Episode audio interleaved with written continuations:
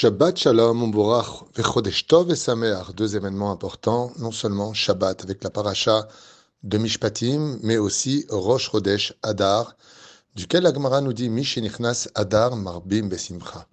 Dès qu'arrive le mois de Hadar, on multiplie la joie, car la Gemara nous explique que le Mazal d'Israël brille pendant cette période qui nous accompagne vers le mois de Nissan, représentant le mois de la Géoula. Et ainsi donc, Baruch Hashem, l'espoir est très ouvert, surtout que Baruch Hashem, nous avons 60 jours, puisqu'il y aura deux mois de Hadar pour cette année bissextile. Baruch Hashem, un mérite extraordinaire, surtout pour tout ce que l'on vit aujourd'hui. Qui n'a pas besoin de relever son mazal et de retrouver l'espoir, Bezrat Hashem, d'un meilleur avenir avec à sa clé la Géoula. La paracha de Mishpatim, Ve'ele Mishpatim, vient nous faire comprendre que après le don de la Torah et d'une relation entre un créateur et ses créatures, ses commandements, il y a aussi la vie sociale qui n'est pas moins importante que l'étude et l'accomplissement de la Torah et de ses mitzvot. Ainsi donc, Ve'ele vient nous faire comprendre qu'il y a une suite à cela. Ce qui d'ailleurs est très curieux, car en général, quand un roi a des sujets, qu'est-ce qu'il en a à faire de comment eux ils se comportent entre eux? Ce que veut un roi, c'est son respect à lui, que lui soit écouté, que lui soit honoré, que celui soit au centre de toutes les discussions.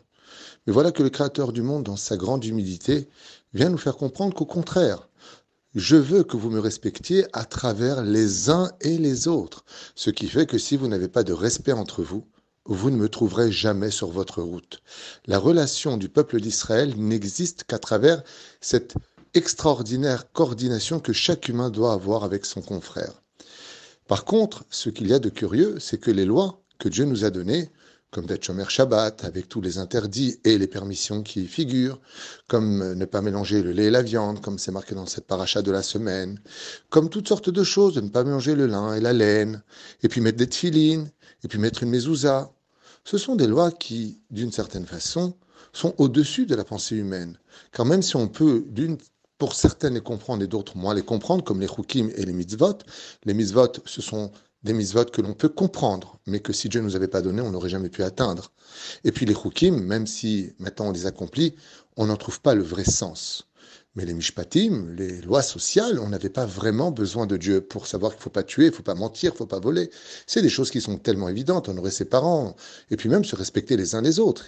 Je connais beaucoup de gens qui se disent être athées et qui ont beaucoup de respect malgré tout les uns pour les autres. Non, le Créateur du monde nous a fait un cadeau exceptionnel. Comme explique le rabbi de Lubavitch, il nous a donné l'opportunité de pouvoir vivre quelque chose de très évident entre nous les humains, pour en prendre le salaire d'une mitzvah aussi importante que de ne pas mélanger le lait, la viande, de manger cachère ou de mettre des ou d'être shomer Shabbat ou nida ou autre. Ainsi donc, le Créateur du monde nous fait comprendre que tout comme je vous ai demandé des choses qui sont au-delà de tout intellect humain, même quand vous penserez comprendre que c'est tout à fait logique de ne pas voler, mentir ou autre, eh bien, prenez-le parce que c'est moi qui vous le demande. Car des choses les plus compréhensibles aux choses les plus incompréhensibles du judaïsme, tout vient du Créateur du monde. Et si vous le faites en tant qu'une ordonnance, alors vous en prendrez le salaire. Et c'est à travers cette dimension-là que j'existerai parmi vous. Prenons le cas. Une personne vous énerve. Elle vous a vraiment mis en colère. Vous devez vous mettre en colère parce qu'on est humain, on a des émotions et puis il y a des limites à tout. Mais on va se retenir parce que la colère est considérée comme de l'idolâtrie. Alors on va se calmer. Pourquoi est-ce qu'on va se calmer? Parce qu'on sait que Dieu nous regarde, on est mis à l'épreuve, on est face à quelque chose qui en réalité, même si les caméras restent invisibles, tout le monde est sur écoute dans le monde d'en haut, le Créateur, les anges, ceux qui nous ont précédés, tout le monde observe comment on va se comporter. Parce que c'est à la mesure de nos relations avec les autres que Dieu pourra réellement constater si notre Torah est su ou vécu. Car on peut être quelqu'un qui a beaucoup de connaissances et se comporter comme une ordure, mais on peut être quelqu'un qui a de la connaissance et qui la faisons vivre, cette connaissance, par des expressions empreintes de sagesse et d'humilité.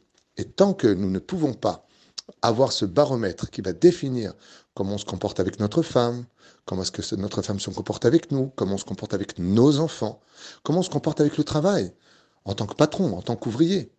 C'est exactement là-bas que la mesure de la valeur de nos mitzvot intervient. Ce qui fait que le don de la Torah n'a aucune raison d'exister si elle n'est pas vécue par les humains. Sinon, Dieu l'aurait laissé chez les anges, tout simplement. Et je finirai avec quelque chose de tellement important. on se rend compte que non seulement Dieu nous demande de ne faire aucun dégât chez qui que ce soit, ni préjudice moral et encore moins physique, mais de qui plus est, Mechachefa l'otechaye. Et Mechachefa, c'est une sorcière. Tu ne la laisseras pas vivre. Rachid dit sorcier comme sorcière. Et pourquoi, pourquoi ne pas la laisser vivre? Elle fait ce qu'elle veut. Et puis de l'autre côté, quel rapport avec les relations des dégâts qui pourraient être occasionnés aux uns aux autres Réponse, c'est que Dieu nous dit non seulement il faut éviter de faire de mal, mais il y a une mise va de tuer tout celui qui veut faire du mal. De le tuer dans le sens où on l'élimine, le mal qui est en lui. La reine La personne qui est sorcière, sa sorcellerie, il faut l'éteindre. Pas elle, on n'est pas là pour tuer des gens, même si dans l'absolu, le pchat nous demande de tuer vraiment des sorcières, telles que la Torah le prescrit. Il faudrait un Sanhedrin pour ça. Aujourd'hui, personne ne pourrait faire ça. Mais dans l'absolu, oui, comme ça s'est passé à l'époque de Rabbi Shimon ben Chattar. Et pourquoi la tuer? Parce qu'elle va faire du mal, utiliser des forces négatives pour nuire à autrui. Et la Torah nous dit, comme c'est marqué dans Masachet Shabbat à la page 31, que nous dit, si tu veux savoir c'est quoi toute la Torah, ne fais jamais à autrui ce que toi tu n'aurais pas voulu qu'on te fasse. Tu aimerais qu'on te crie dessus? Tu aimerais qu'on te fasse de la magie noire? Tu aimerais qu'on te fasse du mal? Tu aimerais qu'on parle derrière ton dos? Tu aimerais qu'on te trahisse? Tu aimerais qu'on t'insulte? Non. Alors, ne le fais pas à qui que ce soit. Ainsi donc, si la Torah, qui est comparée à la colombe, devait être le corps de la colombe, eh bien ce qu'il faut comprendre, c'est que Dieu nous dit, si ta Torah ne s'adresse qu'à moi en tant que créateur du monde, alors sache que tu n'as qu'une seule aile sur ton corps et que la colombe ne pourra jamais s'envoler. Parce que pour qu'elle puisse s'envoler, il lui faudra deux ailes. Et donc, si toi, qui es une aile, tu n'as pas une relation d'équilibre avec ton prochain qui est la deuxième aile, tu ne pourras jamais élever la colombe qui est la Torah. Shabbat Shalom Vorach, Chodesh Tov et et que du bonheur.